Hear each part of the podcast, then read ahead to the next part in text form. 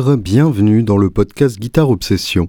Je suis Julien Bitoun et j'ai avec moi un thé noir, cette fois-ci des Açores, puisque je n'ai plus de thé noir épicé. D'ailleurs, s'il y en a parmi vous qui passent à la chapelle bientôt, euh, il y a un, mini supermarché euh, indien qui vend des saris et des épices, et ils vendent aussi du thé noir épicé à vil prix, et ce thé noir est délicieux. Donc si jamais vous y passez bientôt, j'en veux bien, parce que ma réserve de thé noir des Açores commence à, ressembler à peau de chagrin. Un épisode un peu particulier aujourd'hui puisque c'est une double interview et euh, c'est plus une discussion à bâton rompu qu'une véritable interview dans les règles de l'art et en même temps euh, je me suis euh, bien amusé à le faire et je pense qu'il y a des choses très intéressantes qui en sont ressorties. En fait, je vous explique un peu le contexte. C'était la semaine dernière, lorsque Shai est venu à, Woodbrass Deluxe pour qu'on répète euh, avec Elvis et François pour le concert du lendemain, donc pour la sortie de l'album Shai Tilaté. Et du coup, euh, Simon Agnacia traînait aussi dans le coin. Et du coup, bah, je leur ai proposé à, à et Simon de, se faire un, petit plan à trois. Et du coup, euh, eh bien, je les ai interviewés sur leur passion euh, de la guitare, leur rapport à l'instrument. Euh, et, et, parce que moi, ça m'intéressait d'abord, et je pense parce que ça en intéressera pas mal d'entre vous. Et, et, puis, bah, parce qu'on est là tout simplement pour, pour parler de, de ça, et que c'est ça qui nous intéresse. Le, concert euh, s'est euh, très très bien passé, c'était vraiment un, très beau concert, moi j'ai bien pris mon pied. Euh, les, galères techniques de Shai ont été bravées avec un professionnalisme absolument plaisant puisque bah, Shai a eu des galères d'amplification avec des gros cracks qui sortaient de son instrument. En général, c'est pas censé faire ça à moins qu'on le veuille expressément. Et malgré ça, Shai est resté euh, stoïque et s'est complètement abandonné à la musique comme le répertoire Shai Tilatel le sous-entend. L'album est toujours disponible. Et euh, eh bien, vous êtes euh, plus que bienvenu pour euh, l'acheter, soit en me contactant directement, Julien Bitoun, tout attaché à gmail.com, soit en contactant Shai via sa boutique en ligne qui est quand même nettement plus professionnelle que mon mail. Euh, et, voilà, merci à, vous tous et vous toutes qui vous êtes déplacés ES. Euh, merci infiniment de, soutenir la musique live, ça fait quand même vraiment très plaisir. Euh, merci au docteur Feelgood qui malheureusement est devenu une, une salle parisienne de plus alors que c'était parti pour être un bel endroit. à l'origine, donc, c'est une salle où on pouvait jouer assez fort avec un super ingé son et évidemment être payé au lance-pierre, mais quand même être payé.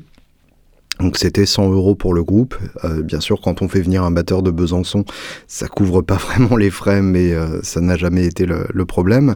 Et là, pour le coup, eh bien, c'est devenu un endroit où euh, le batteur est censé jouer derrière un plexiglas. Alors là, pour le coup, bah, j'ai directement expliqué que ce serait pas possible en début de, balance. Euh, et puis surtout, enfin le, plexiglas, vous savez, pour éviter euh, que la batterie soit trop forte, puisque euh, eh bien, un concert, ça doit être à, volume de CD, sinon ça agresse les oreilles. Hein. et, puis, une batterie, c'est électronique, c'est mieux parce qu'il y a un réglage de volume. Non, mais sans déconner, les gars.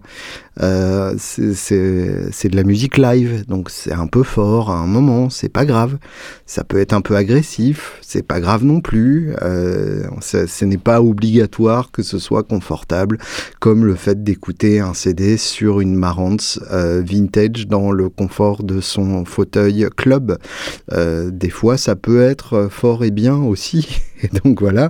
Et puis surtout, en termes de conditions d'accueil, ça s'est extrêmement dégradé. Euh, c'est-à-dire que euh, le Feel Good prend la moitié sur les entrées payantes. L'entrée était gratuite auparavant et euh, se rembourse de 100 euros minimum. C'est-à-dire que, en gros, si vous faites moins de 100 euros en entrée pour le Dr Feel Good, eh bien, vous devez de l'argent au Dr Feel Good. Donc, on arrive à cette situation qui est déjà en vigueur dans pas mal de salles parisiennes. beaucoup de théâtre notamment, la scène, la scène Bastille et ainsi de suite, où en fait vous payez pour jouer, ce qui est toujours un peu vexant quand vous avez passé une vingtaine d'années à préparer l'art que vous présentez au monde et qu'on vous dit c'est sympa votre truc, ça vous dirait de payer 500 balles pour monter sur scène pour le jouer devant trois personnes puisque de toute façon on ne fera pas de promo.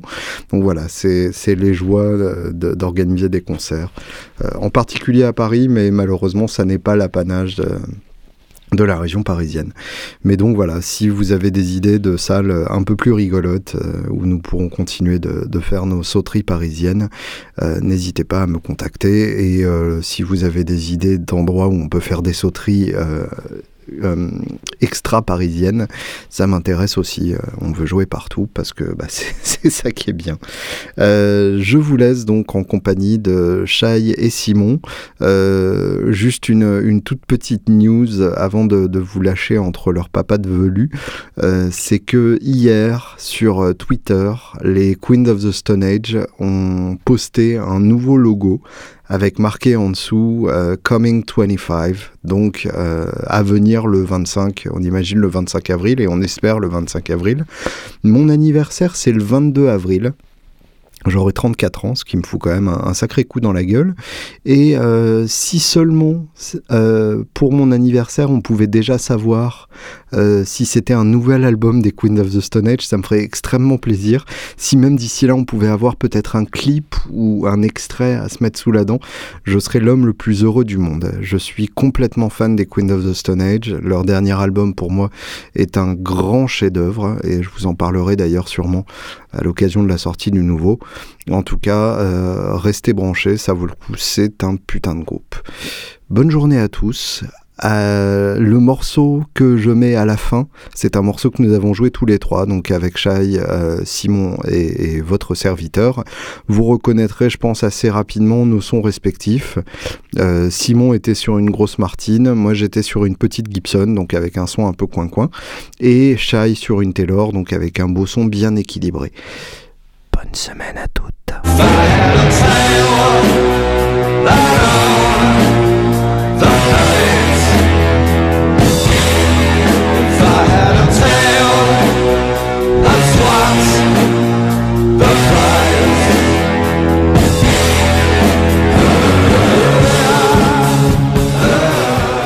Messieurs, bonsoir. Bonsoir, Julien. Qui êtes-vous?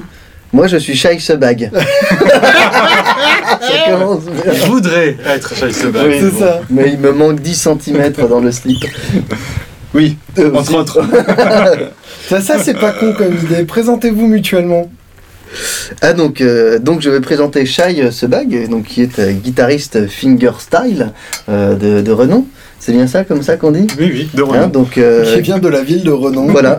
tu, euh, tu viens d'ailleurs de sortir un album euh, avec le Julien Bitoun Trio, que c'est... C'est pas faux. oh, quelle coïncidence Et voilà, et voilà. Tu as déjà fait plusieurs albums, des tournées. c'est ça. Et tu as plein de guitares. Oui, je les aime bien mes guitares. Hein. Bah, j'aime beaucoup tes guitares. Des chouettes. Donc euh, Simon Nassia, mais que dire Alors non, non. Ah. Gnacia. Ah d'accord. Comme un gnome. Excuse-moi, comme un gnome. un gnome, oui, un gnome aussi. Alors, euh, ben, Simon, en fait, c'est difficile d'en parler en une seule phrase, c'est presque impossible parce qu'il a fait tellement de choses, Simon. Je le connais même, je veux dire, euh, je le connais, depuis que je le connais, il a déjà changé plusieurs fois de, de métier, de casquette. Bah, je peux dire que Simon, c'est déjà un, mec, un mec sympa. Et ça, c'est déjà très important. C'est un super musicien et alors il le montre pas toujours, euh, il est un peu discret, trop discret je trouve. Moi je voudrais plus entendre Simon, il chante super bien. C'est aussi on l'entend pas trop souvent chanter, je voudrais bien l'entendre plus. Donc super gratteux, super chanteur et un mec super sympa, adorable et qui s'est occupé de la Woodbrass School pendant un petit moment et qui maintenant euh, fait d'autres choses. Bon, je vais pleurer puis je reviens. Non, mais vend, des, chaussures, hein, on peut le dire. mais de qualité. Et, made in Portugal. ça. n'encourage pas avec des poils. le commerce triangulaire. Bah, il y a toujours un peu de poils dans les histoires de Simon, on peut le savoir. Oui, c'est ça. Simon et les poils, c'est une grande histoire. Euh, alors, si je vous ai réunis ici, c'est euh, pour un, espèce de guet-apens euh, où j'aimerais bien parler de la guitare. Je sais que. On n'en parle pas assez déjà. Bah voilà. Je sais que vu le sujet du, podcast, c'est un, sujet de discussion un peu inattendu. et un peu osé. Mais euh, bah, j'aurais bien aimé parler de votre rapport à l'instrument. Alors, commençons par le commencement. Euh, comment est-ce que vous en êtes venu à l'instrument, Simon? Alors déjà pour parler de guet-apens, c'est un vrai guet-apens parce que j'ai été prévenu il y a 10 minutes. À peu près. tu fais quoi Moi, Bah, il y a rien. une heure, tu vois. Je suis un peu plus chanceux, tu vois. C'est le gros guet-apens. Donc la guitare, comment je suis venu à la guitare ou à l'instrument? On parle que de la guitare tout On ça. parle que de la guitare, les autres instruments n'existent pas. D'accord, donc les autres instruments n'existent pas. Donc j'ai fait longtemps euh, un instrument qui n'existe pas avant de faire de la guitare. Mhm. Et euh, en fait, Qui c'est est le mon- violon. Voilà, qui n'existe pas donc. Et euh, c'est mon papa qui Qui fait. était de- le prototype de la guitare, finalement. c'est pas loin. C'était un ukulélé. Ukulélé. Et euh, c'est mon papa qui fait de la guitare euh, depuis que je suis tout petit. Et je me suis dit, bah crotte alors, moi aussi je veux faire de la guitare pour draguer les filles. Et j'y C'est suis la venu seule comme raison ça. valable. de Voilà. j'y suis venu comme ça. Ok. Ben voilà, Ploup ploup, mon merci Anna. c'est ça. Anna, si tu nous écoutes, probablement pas, et tu as bien raison. Et euh, est-ce que le côté euh, passion de l'instrument pour lui-même était là dès le début? Non, Non. pas du tout. Non, non, pas du tout, parce que comme tu le sais euh, très bien, j'ai un père fêlé, euh, donc qui est, qui j'ai déjà vendu plusieurs guitares. qui est bien plus, bien plus fou que moi et bien plus fêlé que moi. Et curieusement, euh, c'est euh, c'est difficile, euh, on va dire, d'entrer dans, dans, dans ce domaine de la passion de la guitare quand tu as déjà un père qui Mm. est complètement allumé Ouais. et qui, euh, qui a déjà de belles guitares. Parce que tu te disais, quelle que soit la pièce, il aura mieux, quoi. C'est arrivé pendant très longtemps, euh, jusqu'à ce que euh, je me fasse faire mes guitares par Didier. et là, la tendance s'est inversée. Ça, on va y venir. Ouais. Dit-il, les yeux qui brillent. Ouais, voilà, c'est ça. On, on a senti le, le début d'érection. Voilà. Tes là. Et du coup, euh, quel était donc ton rapport avec l'instrument euh, au départ?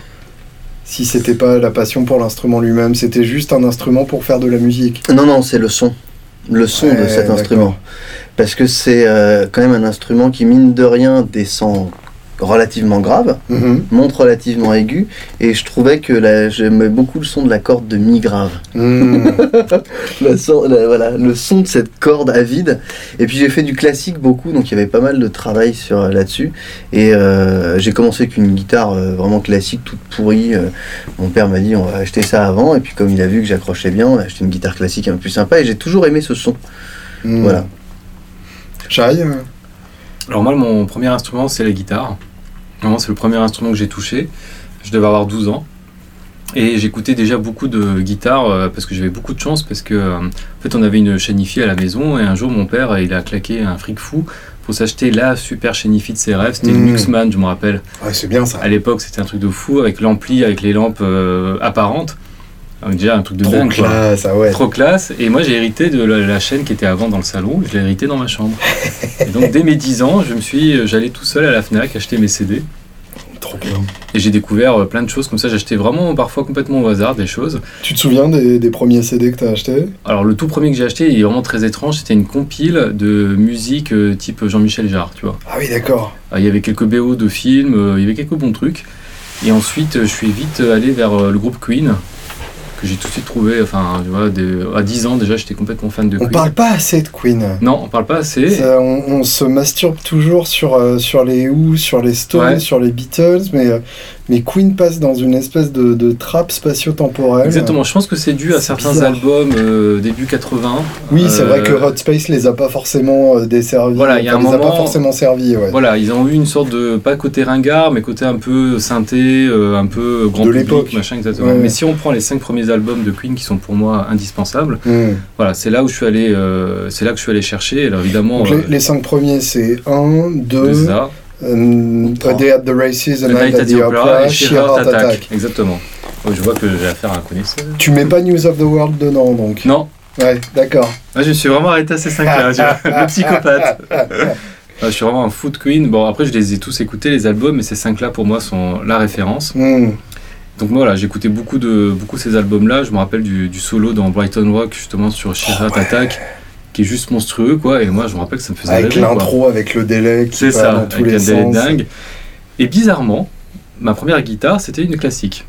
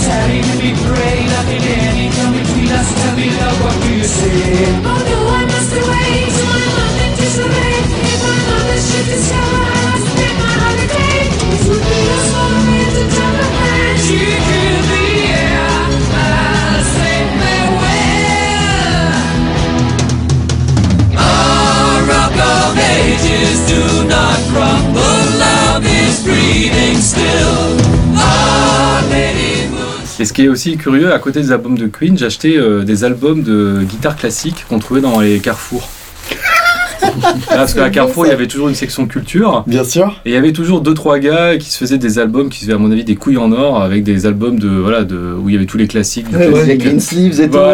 ouais, je les ai eu aussi. Je les ai aussi avec Genre le, le truc en 4 disques. Je sais pas si le mec s'appelait pas De Angeli ou un truc comme ça. C'était un nom un peu, comme ça, très romantique évidemment, avec la, le Genre mec avec euh, une beau gosse. de cascade sur la pochette. C'est ça, avec une ouais, rose, ouais. euh, une rose à la veste. Enfin, vous voyez le genre de d'album. Eh ben, j'ai écouté ça. Ben, mine de rien, ça m'a donné une culture euh, guitaristique classique et j'ai décidé de démarrer tout seul à la guitare classique à 12 ans en essayant de repiquer Recordos de l'Alhambra par exemple. Mmh. Putain, la vache, t'as commencé Juste fort. ça, hein. quoi. Ça. Asturias, euh, voilà. Évidemment, ben, c'était difficile.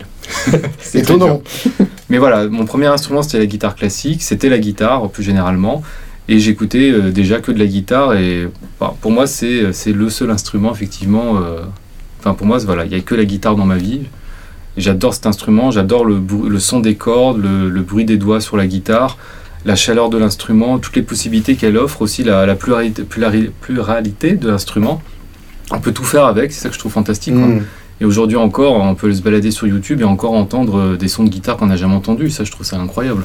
Même euh, question pour Simon, est-ce que l'objet guitare t'intéressait dès le départ? Hein Alors, oui, oui, ça m'intéressait. Euh, Par contre, évidemment, à 12 ans, on n'a pas trop les moyens. Euh, mais c'est vrai qu'à 16 Oh, il y en ans, a un, voilà, t'inquiète. il y en a en ont. Mais à 16 ans, euh, voilà, j'ai acheté ma première euh, folk. C'était une Yamaha FG 170, si je me rappelle bien. Et je me rappelle que déjà à 14-15 ans, j'allais baver devant la boutique de guitare Mm. acoustique qui était à Nice, dans une petite rue de Nice. Et il y avait aussi, et cette boutique existe toujours, une boutique qui s'appelle Musique 3000, qui était à Oui, 4 bien 3000. Et moi, j'allais baver euh, devant les guitares acoustiques de Musique 3000. Qui ont toujours à l'heure actuelle des putains de guitares. Exactement. Et tu, euh, tu, du coup, tu t'informais par le biais des magasins, tu lisais aussi des magazines à cette époque-là? Non, je savais même pas qu'il y avait des magazines. Ouais. Alors, euh, là, quand on dit l'époque, attention, on, on remonte loin, là, dans les années 80. On est pré-internet, ouais. Ouais, voilà, on est pré-internet, donc je me rappelle qu'on se photocopiait et on se passait des partoches, des tablatures. Alors, je me rappelle Bien que les tablatures, c'était un peu le Graal. Moi, quand je tombais sur une tablature, presque j'en, pleurais, quoi. Je dis, ah, une tablature des numéros Ouais Parce que moi, j'en avais marre des partitions pour piano qu'on chopait dans la médiathèque, parce que j'allais à la médiathèque faire des photocopies. Pas mal. Pas mal, hein Et donc, quand je chopais des tablatures, je peux vous dire, pour moi, c'était genre le Graal, hein Ouais. Et en fait, je prenais tout. C'est-à-dire même des trucs qui. Enfin, je prenais tout ce qu'il y avait en tablature, je photocopiais tout. Et c'était vraiment... On avait un... J'avais un réseau de copains guitaristes, on avait 4, ouais, 14-15 ans, on se photocopiait des tablatures, on se les partageait. C'est comme ça qu'on apprenait. Simon, même question, en ces temps euh, pré-internet où tu as où tu es tombé amoureux de l'instrument, comment est-ce que tu te renseignais Comment est-ce que tu as appris Mais encore, encore une fois, c'est. Bah, J'étais en conservatoire pour tout ce qui était classique. Mhm. Donc bah là, on avait des partoches, fallait travailler son truc. Donc il y avait du Villa-Lobos, ça bossait. Ah, Et vu que j'avais fait quand même 15 ans de violon, enfin pas 15, Mais mais je, te, 12, je te parle, le- la, Je pédagogie c'est un truc, mais je te parle surtout de, la, de la culture de l'instrument. La culture, oui, bah, je, je- oui. Mais alors, je réponds du coup à cette question. Bah, c'est encore une fois, c'est mon père que je vais pas aller Ouais. chercher plus loin. Euh, j'ai- J'avais mon papa avec qui je voulais jouer et je me rappelle avoir découvert tout seul la gamme pentatonique mineure. Et, ah, Oh. putain, regarde Ti, ti, ti, ta, ta, ti. Oh, Truc de fou, on a commencé à faire des blues. Et bah, vu qu'il jouait beaucoup mieux que moi, euh, ce qui n'est plus le cas maintenant, euh, tu nous voilà. Et, euh, et on, en fait, on jouait, il me montrait des trucs. et en fait, j'ai pas besoin, j'ai pas eu besoin d'aller chercher, comme toi, tu vois. Forcément, euh, j'ai Ah pas oui. besoin d'aller chercher. J'avais des grattes à disposition. euh, J'avais, euh, il était abonné à Guitar Part, donc euh, je piquais des magazines. euh, Mhm. C'est comme ça que j'ai travaillé pour la première fois une, version simplifiée de Little Wing absolument abominable sur, sur une guitare folk ibanaise. Enfin, t'imagines l'angoisse. J'étais trop content. Et pour cet instrument, parler de l'instrument, bah, je me rendais pas compte en fait. Je me rendais pas compte que, euh, je veux dire, j'avais. euh, j'avais déjà, je- j'avais déjà joué sur une 175 Gibson, euh, des années 90. euh, Ouais. euh, mais il y avait tout un espèce quand même de dogme. euh, vraiment ce dogme de, de, de la vénération de l'instrument. Hmm. Parce que vu que mon père, lui, n'a pas eu ma chance, parce qu'il m'a donné Bien ce sûr. que lui n'avait pas eu, il n'avait pas eu de cours, il a, il- dans ce que tu racontes, je l'ai- je- mon père a déjà ra- raconté Mm. pareil, mais en multipliant par pire, puisque lui, c'était avant les médiathèques, c'était donc un pote qui avait un vinyle, Ouais. et il fallait repiquer le solo sur le vinyle. Bien. Et t'avais pas de plage, ni de cassette, donc tu prends le vinyle, et tu le remets, quoi. Et donc il, il- il parlait de ça, donc je connais bien, Oui. puisque c'est c'est comme ça que lui il m'a dit, mais attends, t'as vachement de chance de pouvoir faire comme ça. Et je voulais dire un autre truc, j'ai oublié. C'est bien. Euh, Shai parlait de, de Queen. Toi, tu te souviens de, de ton premier euh, gros frisson musical? Mon premier amour musical, ouais, c'était les, les Beatles. Hmm. Ah oui. Euh, les Beatles, euh, ça a été un, un- vraiment un amour musical. Et encore une fois, euh, je vais encore parler de mon père, puisque c'est lui qui m'a acheté les albums dans l'ordre. Et une fois que je les avais finis, bien les écouter, il m'a acheté le suivant. Et on a fait comme ça sur deux ans à peu près. J'ai écouté Donc en commençant par Please Please Me jusqu'à Aberon. ex- exactement, ouais. Et ensuite, on est passé à la carrière solo de McCartney. Ouais, d'accord. Donc, euh, et ça, pendant deux ans, j'ai vraiment écouté que les Beatles. Et de Et manière consécutive. J'ai rien écouté d'autre pendant deux ans. Ah, c'est drôle. Rien d'autre, bah, en même temps, il y avait tout dedans. Oui, bien sûr. C'était incroyable. Et moi, je me rappelle avoir eu cette image de Oh, putain, mais si un jour je rencontre Paul McCartney, mais je vais pleurer. Mm. Si je le vois en concert, j'avais genre 15 ans, mais je vais pleurer. Et c'est arrivé Non. Oh Non. merde. non, non, maintenant je pleurerai pas. Mais, euh, mais euh, oui, c'était ça. Après, euh, j'ai eu la chance d'écouter plein de trucs. À 13 ans, j'écoutais déjà les Doors ou euh, Mm. Queen aussi. Je suis complètement fan. Ah ouais.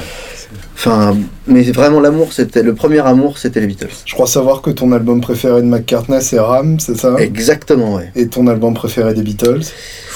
C'est non, c'est Sgt Pepper. Ouais. Ouais. Ah, moi aussi. Sgt Pepper parce qu'il ouais. est parfait. Un titre en, fait- particulier?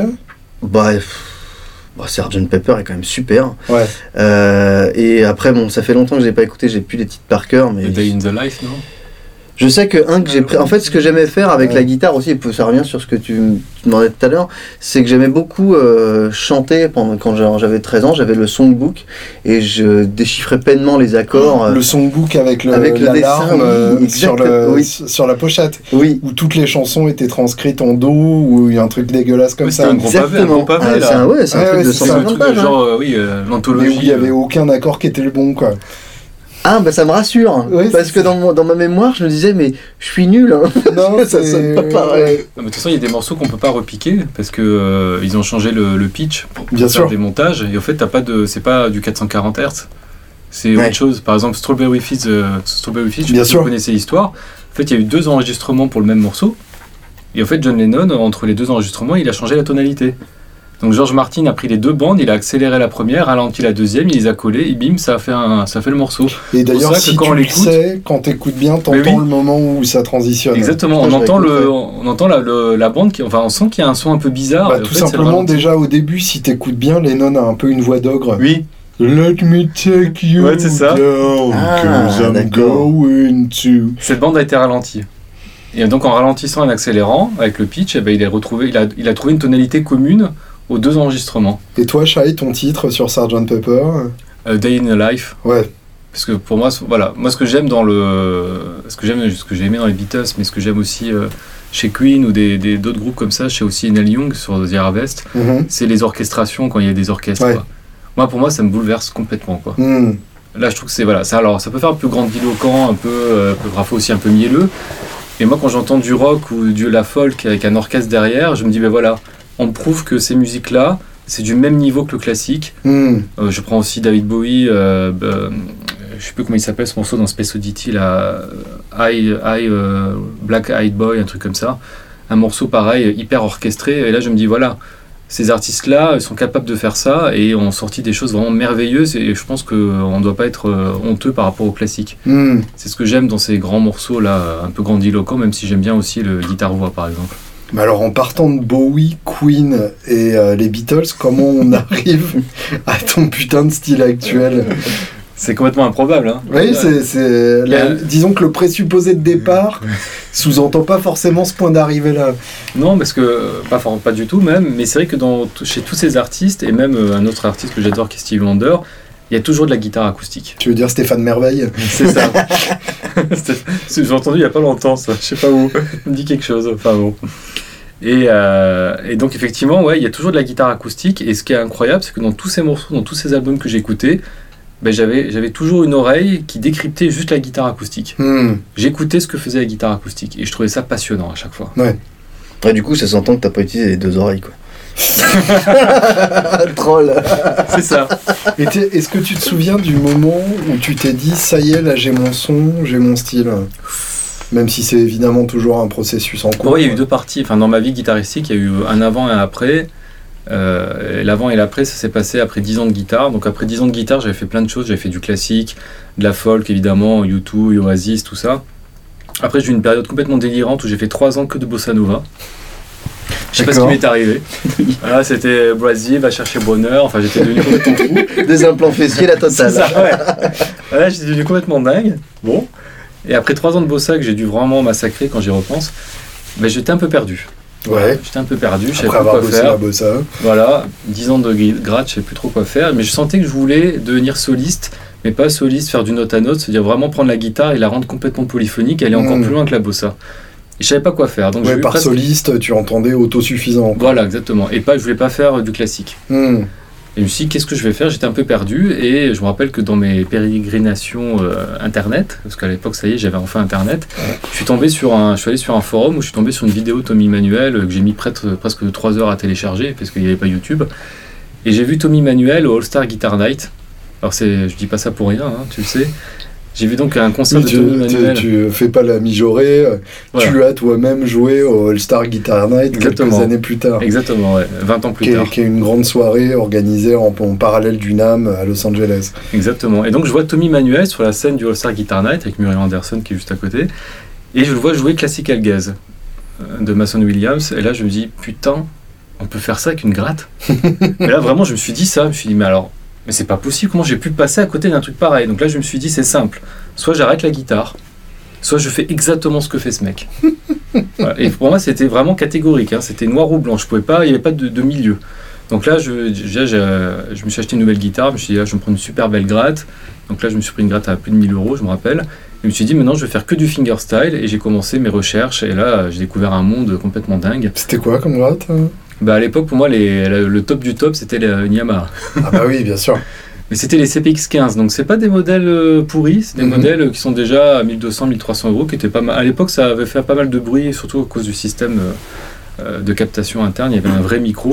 C'était des premières guitares où tu avais un vrai micro col de cygne à l'intérieur de série.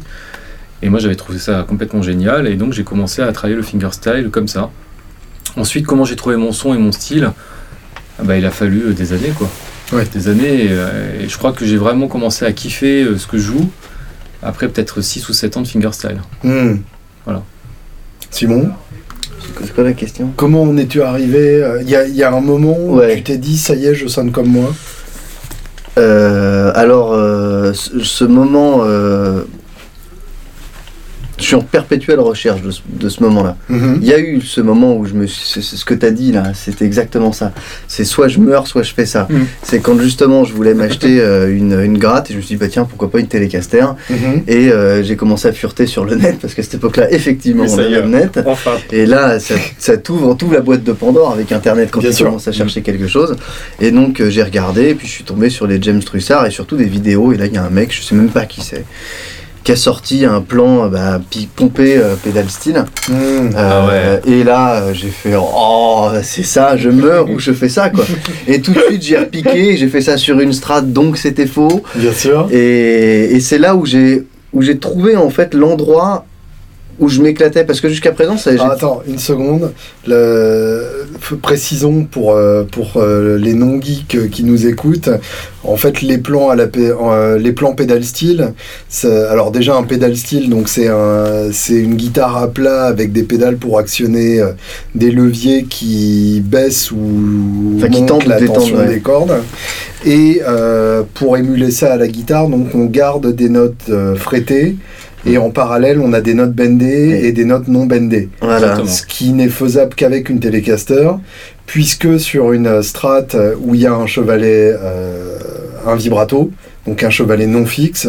Euh, quand on détend une corde ou quand on tend une corde avec un bend, ça fait que le vibrato se soulève légèrement et que du coup la tension de toutes les cordes change. Voilà, donc c'est faux. Donc c'est très faux. Voilà. Et, euh, et donc euh, voilà, ça c'était vraiment ce moment incroyable où tu ressens un truc et tu te dis mais oui c'est ça.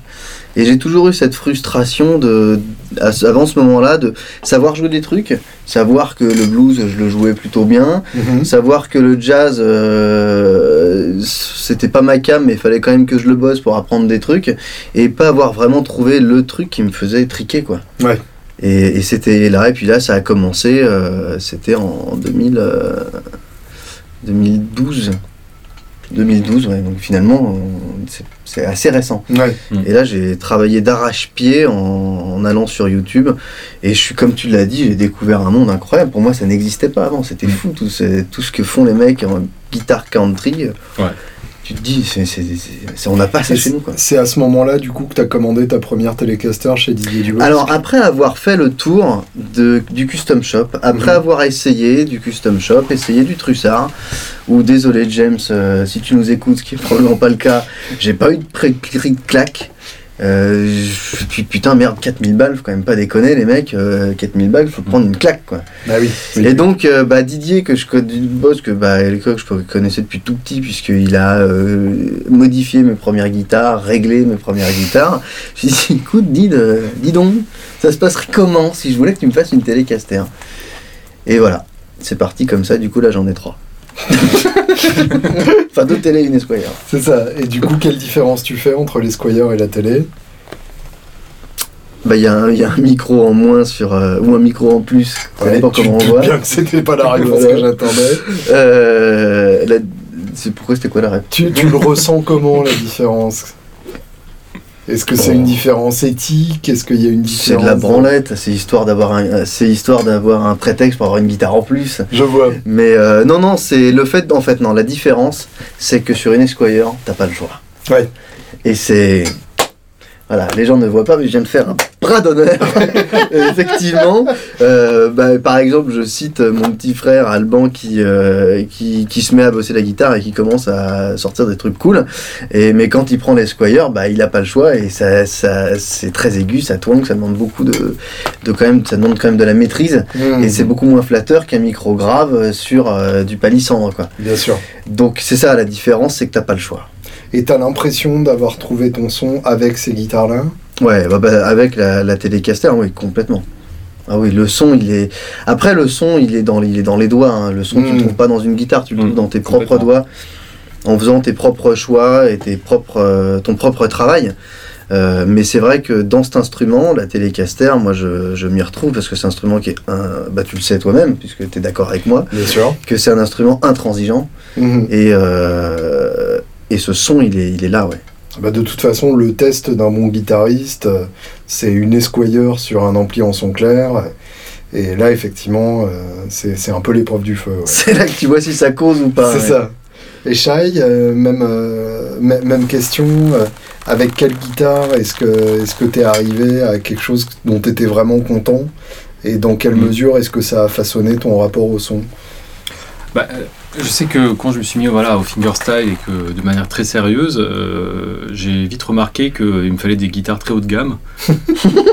et ça, c'est non mais ça, La malédiction. la malédiction, mais c'est vrai qu'on n'a pas le choix parce que le fingerstyle, bah, comme euh, les, certains, enfin, d'autres styles de musique, finalement, c'est euh, très exigeant. Ça demande euh, un équilibre vraiment qui est parfait sur l'acoustique. Mhm. Voilà, sur euh, les guitares folk, il faut vraiment un équilibre parfait. Il faut que ça soit très facile à jouer, évidemment. Il ne faut pas qu'on se batte, euh, parce que vu déjà que c'est un combat euh, sur chaque note, euh, on n'a pas besoin de se battre avec la guitare. Bien sûr. Et effectivement, il faut que, faut que ça sonne, quoi. Il faut que ça sonne beau, il faut que ça soit boisé, il faut que ça soit équilibré, il faut qu'on entende toutes les nuances, parce que le fingerstyle, on travaille beaucoup sur les nuances. Mhm. Et donc, bah, il faut des super grattes, quoi. Alors, moi, je commençais à chercher des guitares à plus de 3000 euros, etc. Et à l'époque, j'avais entendu parler euh, de la lutherie déjà, euh, et j'aime tout le côté art- artisanal. Et je me suis dit, tiens, euh, bah, au lieu de m'acheter une guitare à 3000 euros, je vais me faire construire une guitare. Un peu comme, tu vois, Comme Simon, voilà. ouais. Je me suis dit, allez, je vais, je vais tenter le coup. Alors, c'est vrai qu'à l'époque, je devais avoir, quel âge j'avais? J'avais dans les 26 ou 27 ans. Et beaucoup de gens m'ont dit, mais quoi, à ton âge, tu vas te faire construire une guitare? Parce que euh, souvent la guitare de luthier, c'est la guitare des 50 ans. Oui, bien ou sûr. Des 40 ans. Des. Non, je dis bah quoi, moi j'ai 26 ans, je vous emmerde. Si je veux ma guitare, je la fais. Et donc je me suis fait euh, le petit tour des luthiers français. Donc à l'époque, je, suis tous- je suis tous allé les voir carrément. J'avais une liste comme ça de luthiers, je suis allé voir un par un. Classe. Voilà, où je suis allé dans des salons, où il y en avait plusieurs. Et au bout d'un moment, j'ai trouvé euh, le Ce mec est euh, dingue. Ouais, mais c'est pour ça qu'on l'aime. J'ai Ah ouais, je suis un j'ai pris tous les luthiers, je suis tous allé les voir. Les mecs, ils peuvent tous plus me voir, à part celui avec qui j'ai pris la guitare. Non, mais j'ai vraiment pris un annuaire. C'est Je suis allé chercher un par un. Non, mais vraiment, ouais. Incroyable. Oh la vache. un taré quoi. Donc je l'ai vraiment fait sans déconner, je suis allé les voir et tout. Alors après, il y en a qui- c'était vraiment très inaccessible, t'as quand même des luthiers, Mm. c'est- ils vivent vraiment dans la forêt. Oui, T'as l'impression qu'ils qu'ils gravent euh, la, la- la guitare dans l'arbre quoi. Même les arbre, mecs, ouais. même arbre quoi. Là, il y a vraiment des, euh, des ours, mais bon voilà, il y en a d'autres qui sont un peu moins ours. Et donc je suis allé voir, euh, je me suis arrêté sur Thomas Fejose à l'époque. Pourquoi? Bah, déjà la beauté des guitares, il fait des très belles guitares. La finition, Mhm. c'est-à-dire que c'était la perfection pour moi quand j'ai vu ses guitares. Et le son, parce Ouais. que euh, il avait, euh, Ouais, Il avait tout quoi. ouais, il a créé un format qui s'appelle Alizé, qui est une sorte de, au niveau de la rosa, c'est une triple zéro, au niveau des, euh, des fesses, euh, c'est plutôt une jumbo. Mhm. Donc c'est une format, un format un peu comme une poire comme ça, ou comme une nana qui a des bonnes fesses quoi. Mhm. Et en fait, c'est ce format-là, bah, il y a que Thomas qui les fait. Et tu sais que j'aime ça, les bonnes fesses, Simon. J'ai rien dit, mais j'ai dit quand même. On l'a il y a- entendu, on Il y entendu, a eu un j'avais regard de. Simon qui voulait absolument tout dire. Et donc euh, voilà, je me suis dirigé vers ce modèle et je me rappellerai toute ma vie, ça, j'ai trouvé ça fantastique. Quand j'ai essayé sa guitare, je lui ai dit bah écoute Thomas, euh, je passe commande. Et à l'époque, il avait peu de commandes. Et je, et je me rappelle qu'il m'a dit mais vous êtes sérieux? J'ai dit mais bien sûr, je suis sérieux. Il m'a dit ah non mais vous vraiment, vous allez vraiment me commander une guitare? Je suis bah oui. Et vraiment, je me rappelle que ça l'avait complètement Mais vous soufflé savez quoi. qu'elles sont pas bien, mais. Et donc il m'a dit ok, moi je vais essayer à la main. Je dis on y va. Et donc cette guitare, euh, bah, elle m'a accompagné pendant 10 ans. Et Eh oui, Voilà. Et c'est celle avec laquelle je t'ai connu. Donc. Voilà, et je pense que j'ai eu beaucoup de chance parce qu'en plus, euh, bah, Thomas est un très bon luthier et en plus, je crois que j'ai eu un de ses meilleurs instruments. Mhm. Vraiment, tu vois, j'ai pas peur de le dire, euh, je le dis. Je crois que là, euh, voilà, il y a eu tout qui s'est. euh, toutes les planètes étaient alignées, je sais pas, il s'est passé un truc. Je- même lui, et, pendant longtemps, il m'a avoué que c'était vraiment une super gratte, quoi. Que voilà, il y a aussi des coups de peau comme ça, on sait pas ce qui se passe. Mais ça veut, ça veut déjà dire qu'à l'époque, tu savais précisément ce que tu voulais. Ouais, j'étais très exigeant sur le son. Je savais exactement. Mais que je déjà un son en tête. hein. Ouais, exactement. Mhm. Et Thomas a réussi à le reproduire. Parce que j'avais trouvé ça complètement fou, mais. euh, Parce ouais. que le, le problème des luthiers, et ce pourquoi je me suis pas encore fait, fait fabriquer Mm. de gratte, c'est que moi en général, je pars de la guitare pour arriver au son. Plutôt que de Ouais. d'envisager un son, enfin de visualiser un son et ensuite de chercher la guitare. Ce que tu visualises, c'est surtout des caractéristiques générales, on va dire généraux. Ouais. Voilà. C'est vraiment, tu dis, voilà, équilibre, euh, facilité de jeu. Moi, j'aime bien les belles basses euh, parce que je suis un peu sourd euh, sur les fréquences basses, donc euh, j'aime bien quand même en ait un peu plus que d'habitude parce que sinon, je les entends pas bien. Mhm. Donc voilà, il y a des- quand même des caractéristiques euh, qui étaient importantes pour moi, euh, en plus de l'esthétique. Et, euh, et en fin de compte, euh, je pense qu'un luthier, un très bon luthier, peut comprendre ça euh, dans une certaine mesure et essayer de travailler dans ce sens-là. Après, effectivement, comme disait Simon très justement, c'est le guitariste qui fait le son. Mhm. Pour moi, tous les très bons instruments nécessitent du temps. Ouais. Voilà, de- de- il, faut les- il faut apprendre à les connaître. On peut pas les maîtriser exactement ce que je directement. voulais dire. Ben voilà, on est d'accord. C'est qu'en euh, fait, il faut, il faut, il faut l'apprivoiser, ta propre guitare. Moi, la première guitare, donc la première télé que Didier m'a faite, euh, honnêtement, j'avais peur. Ouais, j'avais bah, peur parce ouais. que je me suis La, dit, la première, pour ceux qui connaissent un peu ta collection, donc c'est la Sunburst avec une touche palissandre. c'est ça, ouais. Avec Euh, une touche érable, euh, pardon. euh, avec le manche en érable et euh, donc un espèce de Sienna Burst. euh, non, non, un H Cherry Burst pour être précis en fait. Et euh, et moi, bah, c'était ma première guitare de luthier euh, et j'avais peur, hein. honnêtement. Je me suis dit, putain, merde, si ça me plaît pas, on fait quoi? Je lui Et dis, oui. euh, mais écoute, ça me plaît pas.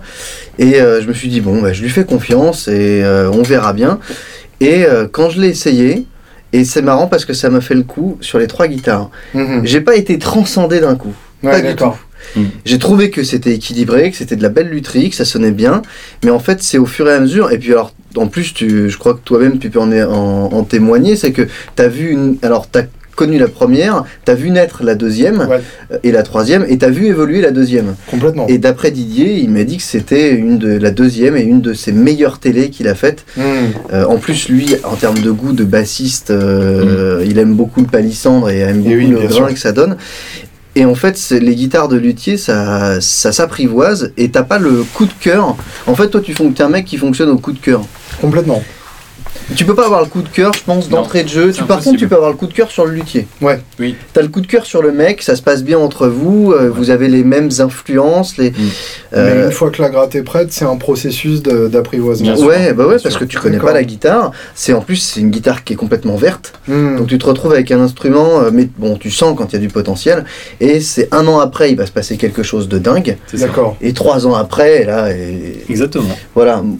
Tu, en plus, toi, tu sur la bleue, tu l'as essayé au début, là, je te l'avais ramené. euh, bon, t'étais pas spécialement Oui, emballé. J'ai pas sauté au plafond. Non, mais ouais. tu l'as rejoué un an après, bon. C'était pas la même. Voilà. Ouais, ouais, complètement. Et, et en fait, il y a, y y tout ce processus-là, et donc ce qui veut dire qu'il faut les jouer. cela dit, l'Esquire, euh, la dernière que, que- Elle a- qui était elle- faite, euh, Elle a tué d'entrée. ouais, celle-là d'entrée, c'était une réussite. Mais en même temps, c'est une Esquire. Oui, et puis bon, il y a aussi le fait que dedans, c'est un vieux micro Fender qui a lui déjà Bien eu sûr. le temps de se faire. Ah oui. Euh, Il y a un morceau de bois du manche qui est juste Ah, énorme. tiens, justement, tu me tends une perche magnifique. Euh, tu parles de vieux micro Fender, ton rapport au vintage. euh, Alors, mon rapport au vintage, c'est une super question. Bah, mon rapport au vintage, ça a commencé après, encore une fois. bah, mes, mes, mes rapports au vintage sont de toute façon de ta faute. Ah, puisque, ou grâce à toi. Oui, si, puisque euh, quand euh, il me fallait un bel ampli pour aller avec mes belles guitares, Oui, Et tu m'as orienté vers ce superbe Princeton euh, de 1963 Brown Face, déjà dans un état incroyable, et qui est vraiment ce que je recherchais. Donc, euh, mon rapport au vintage commence par, par cette, cet ampli, qui est pour moi l'un des meilleurs amplis sur lequel j'ai pu jouer avec un vieux. alors, chronologiquement, mhm, mon rapport au vintage s'est fait avant d'avoir mes télécasters ok. quand j'ai essayé chez Didier une série L qui venait de régler donc de 64 sur un, un Deluxe Reverb de 65. Une télé sérielle Non, non, une, une, Une Strat. pardon. une Strat. Et là, j'ai pris une énorme claque. Mhm. J'ai compris comment les mecs avaient ce son-là dans les albums. Oui, d'accord. C'est que t'as beau t'échiner sur une Strat standard, même si t'as des doigts d'enfer, à un moment donné, il Il y a manque un quelque niveau chose. que tu dépasseras pas. Quoi.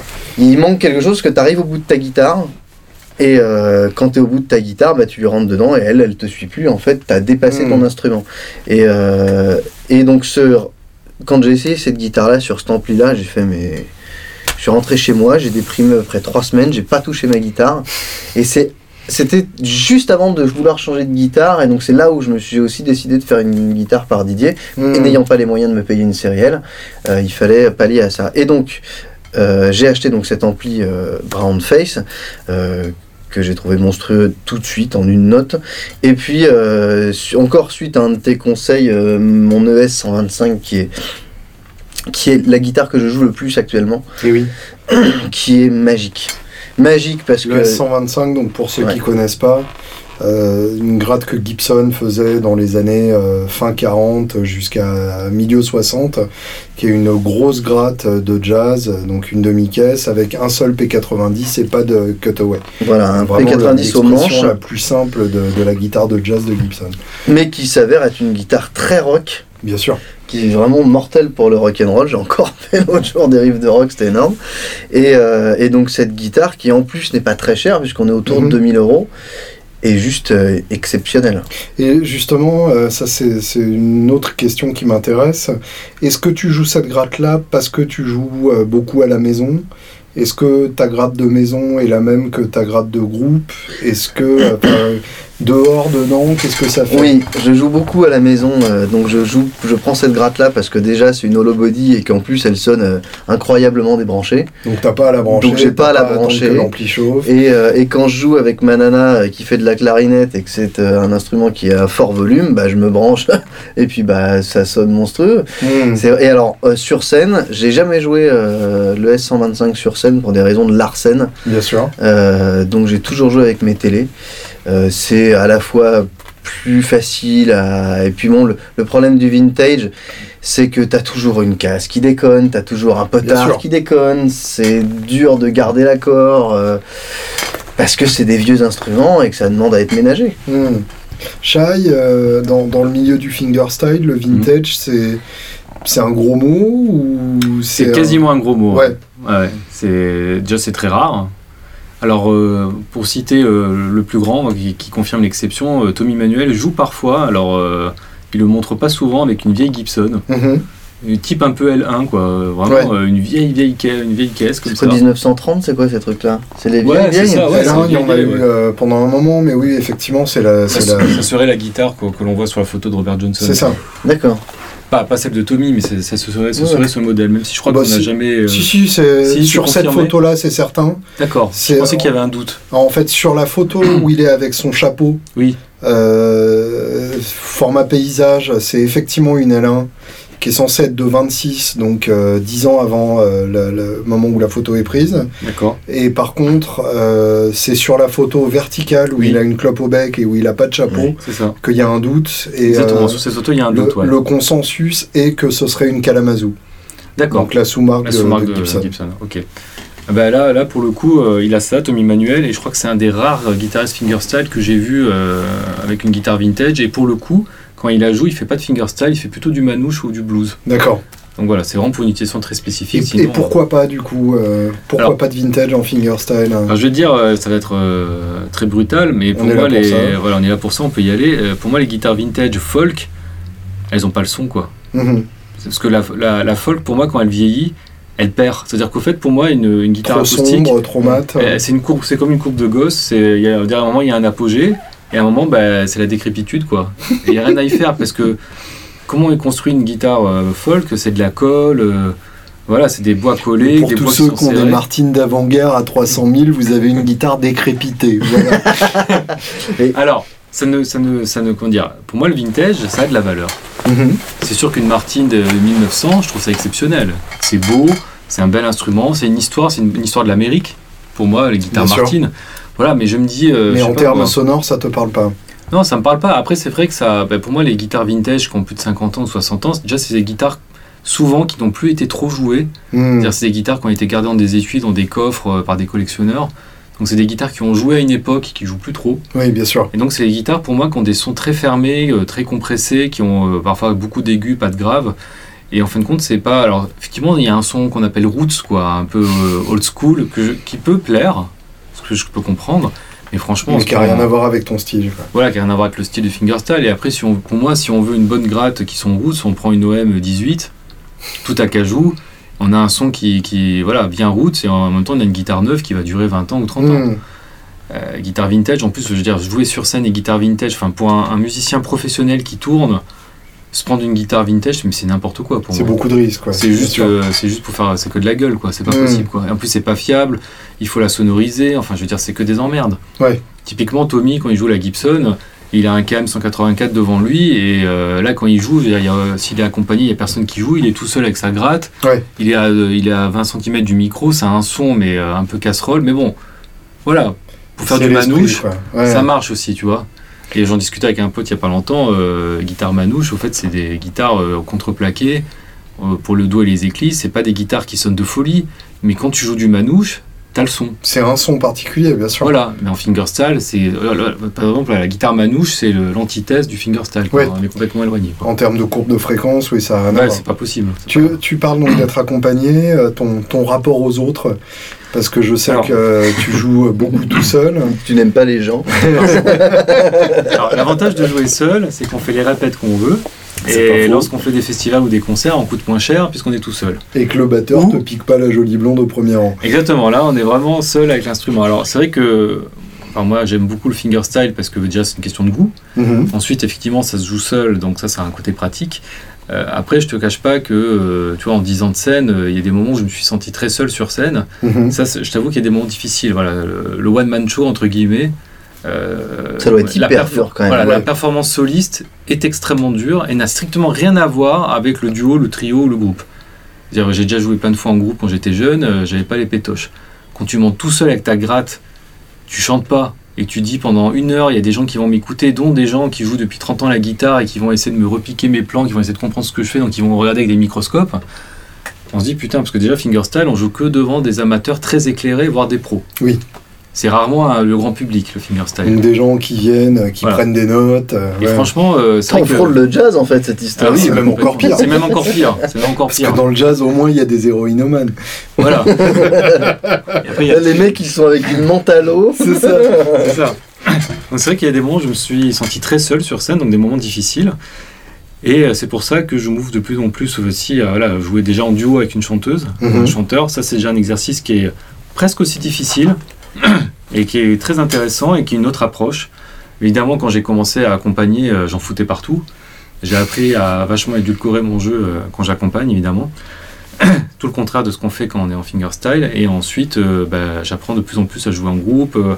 Alors, c'est pas à m'ouvrir aux autres, parce que je suis déjà quelqu'un de très ouvert. J'aime beaucoup discuter avec tout le monde, rencontrer des musiciens. Mais effectivement, j'apprends à adapter mon jeu à, à des conditions où justement je suis pas seul. Voilà. Mhm. Mais pour moi, j'ose le dire, pour moi, le, voilà, le Graal, c'est le fingerstyle.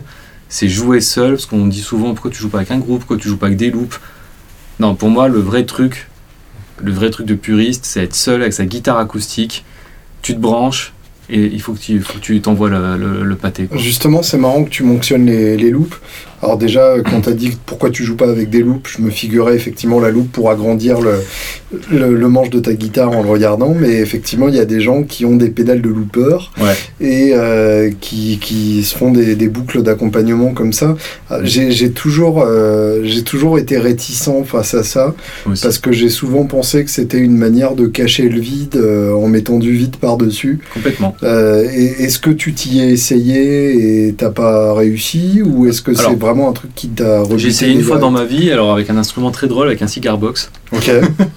Il se trouve que j'étais quelque part où il y avait des cigar box, il y avait une loupe, il y avait un ampli, et je me suis fait plaisir euh, sur une cigar box. Effectivement, euh, très rapidement, bah, tu fais une ligne de basse, euh, tu fais quelques accords, tu fais un solo. Et là, tu as l'impression, euh, bah, tu remplis l'espace. Et même, euh, il y a Ouais. beaucoup de gens qui vont dire Ah, mais c'est génial, pourquoi tu fais pas ça tout le temps et tout. Et pour moi, c'est pas ça, quoi. Je veux dire, pour moi, la... moi je suis très attaché à la performance aussi euh, du fingerstyle. Le fait vraiment de remplir l'espace et d'écrire de manière, euh, on va dire, orchestrale. Pour moi, c'est hyper important. C'est-à-dire, quand j'écris une pièce de guitare, je veux, moi, dans ma tête, au fait, j'entends les violons, j'entends les, les cuivres, j'entends les bois, j'entends tout ça dans ma Mm. tête. Et j'essaie de tout retranscrire dans la guitare. Et c'est ça qui me plaît, moi, euh, dans le fingerstyle, dans la guitare acoustique. C'est toutes les possibilités que ça offre et le côté, voilà, travailler sur la tessiture, travailler sur le, les cordes, c'est-à-dire que pour jouer la même note, ben, je vais réfléchir sur quelle corde je vais la jouer, pourquoi je la joue là, pourquoi je veux pas ce timbre-là, c'est ça qui Mm. m'intéresse. Alors c'est vraiment, euh, voilà, c'est un côté très puriste de l'instrument, mais je peux pas, pour l'instant, euh, je peux pas envisager les choses autrement.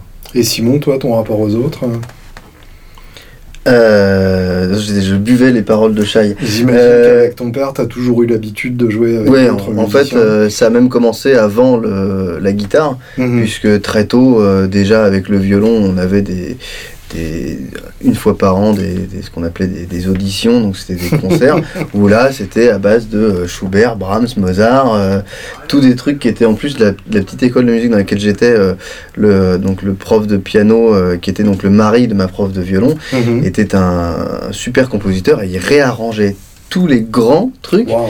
pour quelques violons, piano, donc Wow. c'était incroyable. J'ai joué des pièces mortelles, euh, euh, genre la symphonie inachevée de Schubert pour euh, cinq violons, quoi, et un piano. Et euh, donc, donc voilà, donc ça j'ai souvent joué avec les autres. Et alors c'était assez marrant parce que j'avais jamais peur. Mhm. J'avais jamais peur parce qu'on était à plusieurs violons et que bon, bah, tu fais un petit couac, t'as toujours le copain d'à côté qui va. Bon, je faisais rarement des couacs. hein.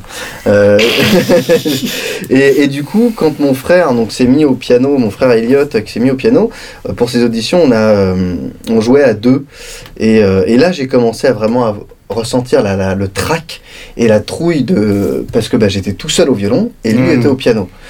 Euh, et lui était encore plus terrorisé que moi parce que je le terrorisais. parce que je voulais. Il, il a jamais été vraiment branché sur les répètes, sur être euh, faire beaucoup, répéter beaucoup les trucs, donc on se chiffonnait déjà tout le temps parce que moi je voulais répéter 10 000 fois et lui trois fois. Et donc euh, la première fois qu'on l'a fait, euh, euh, il s'est trompé. Alors lui s'est trompé, alors je l'ai tué du regard sur scène. Enfin c'était terrible Le drame. le drame absolu. Et donc ça a commencé comme ça, et effectivement, je jouais aussi avec mon père dans la cave, tranquille. On faisait des conneries de jazz, moi au violon, lui à la guitare. Ça devait pas sonner une cacahuète cette histoire. T'imagines Grappelli, moi, le gars. Avec Moins euh, tu fais 4 tours de cadran, c'était l'horreur. Et, euh, Et ensuite, euh, bah après, avec, euh, j'ai eu divers groupes et, euh, et j'ai toujours aimé euh, jouer en groupe. C'est vrai que c'est. Et puis j'ai- j'aime bien quand on est sur scène et qu'il se passe des choses avec les gens. Enfin, tu Mm. le sais, on a déjà joué Mmh, ensemble. Et c'est vrai qu'on se marre, même quand on fait des erreurs. Maintenant, je rigole quand on fait des erreurs parce que c'est drôle. Et, Ah oui, oui, et bien j'aime, voilà, j'aime bien, malheureusement, comme l'a souligné tout à l'heure Shai, je joue pas assez, mais c'est pas grave. Mais oui, c'est, formidable, c'est le meilleur truc. Mm. C'est jouer avec les copains. Bien sûr. Jouer avec des connards, c'est insupportable. hein. Oui, ça c'est le plus dur. Malheureusement, parfois, euh, on n'a pas le choix. Parfois, ouais. Ah, Pour, pour terminer, euh, j'ai une question de merde. Ah. euh, qui ressemble un peu à une question qu'on pourrait poser dans une émission de télé. Euh, si vous deviez passer une heure avec n'importe quel guitariste, mort ou vivant, qui serait-il et quelles questions lui poseriez-vous? Tu veux commencer, Shai ah, Le c'est premier dur, hein. d'entre vous qui trouve une réponse. Ah, moi, il y a un nom qui m'est venu tout de suite. Enfin, deux noms, en fait, hein, malheureusement. Parce que euh, vivant ou mort, alors il y a un qui est vivant et un qui est mort. Euh, celui qui est mort, ce serait Paco de Lucia. Mhm. Une heure avec lui. Et celui qui est vivant, euh, c'est quasiment son fils spirituel, c'est Vicente Amigo. Hmm. Pareil, très éloigné de ce que je joue. Mais pour moi, Vicente Amigo, euh, j'aime pas dire ça, euh, parce que j'aime pas dire c'est le plus grand, c'est le, me- mais pour moi, c'est le plus grand guitariste euh, que j'ai jamais entendu de ma vie. C'est un véritable génie. Il compose euh, comme je voudrais, comme je rêverais de composer. Et il joue merveilleusement bien. Et je pense que lui, euh, il y a eu toutes les fées euh, se sont penchés sur son berceau. Je veux dire, il est beau, il est gentil, il est talentueux, il joue super bien. C'est un grand compositeur et en plus, c'est un mec. j'ai vu plein de vidéos de lui où il joue tout le temps, il va dans les bars, il s'éclate avec tout le monde. Enfin, vraiment, il a l'air extraordinaire ce gars. Voilà. Et alors, Paco de Lucia avait l'air moins Vincente, accessible. si tu écoutes ce podcast, Voilà. si escuchas a este podcast, liamanos y uh, vamos a puterte in tucha uh, with uh, Shai. C'est ça. Paco de Lucia, bon, il, a l'air- il avait l'air moins, moins accessible, euh, moins, moins ouvert, mais ça reste pour moi un des plus grands musiciens de tous les temps aussi. Simon Bah, à l'heure actuelle, ça serait clairement, euh, je pense, Brad Paisley. Oh merde Non, parce que on est là, oui, bon, il fait machin, ok. Mais quand t'écoutes, quand t'écoutes ce qu'il fait à la guitare, même sur ses titres euh, très souples, Les et très, moelleux. il a, il a quand même un son, Hmm. mais de malade. Ouais. Il a un, il a un time de, de, de fou. Et, euh, et moi, je crois que je lui poserai aucune question. Je resterai en face de lui, je lui dirai joue. Je branche mon iPhone et je regarde ce qu'il fait, quoi. Parce que pour, ce type, pour moi, a un, un son. C'est surtout le son, en fait, de ce Mm. mec. Parce que, à la limite, techniquement, il suffit de bosser ce qu'il fait. euh, mais c'est le son qu'il arrive à sortir de ses télés, quoi. Ouais. Et pour le coup, euh, il joue pas avec euh, des télés à 50 milliards d'euros. Il joue avec des crooks, il les a sur scène. C'est des Mm. guitares de luthier. Ça, de toute façon, les miennes, elles doivent sonner à peu près pareil. Si ce n'est mieux. Ouais, donc euh, non, c'est juste que euh, il est juste incroyable sur le son qu'il a, quoi. C'est voilà. Très bien. Non, si la question que je lui poserais, c'est est-ce que je peux rester T'a- T'avais la possibilité de dire Hendrix, mais t'as choisi. Non, parce que bah. Hendrix, non, pourquoi Hendrix? Hendrix, on l'a déjà décortiqué dans tous les sens. Il y a des mecs Ouais. qui s'y sont risqués euh, euh, plus ou moins bien. Euh, on a plein d'enregistrements. On a eu, on, on a beaucoup de choses d'Hendrix. Oui, c'est vrai. Euh, et Alors que Brad Paisley, il y a très peu de traces Non, de mais- sa vie. non, c'est pas ça, mais Bah, tu vois ce que je veux dire. Je Hen- vois tu, ce que tu vois, veux dire, euh, bien sûr. Hendrix, euh, non, je, si, je lui poserai une question, je dis pourquoi t'es mort, connard?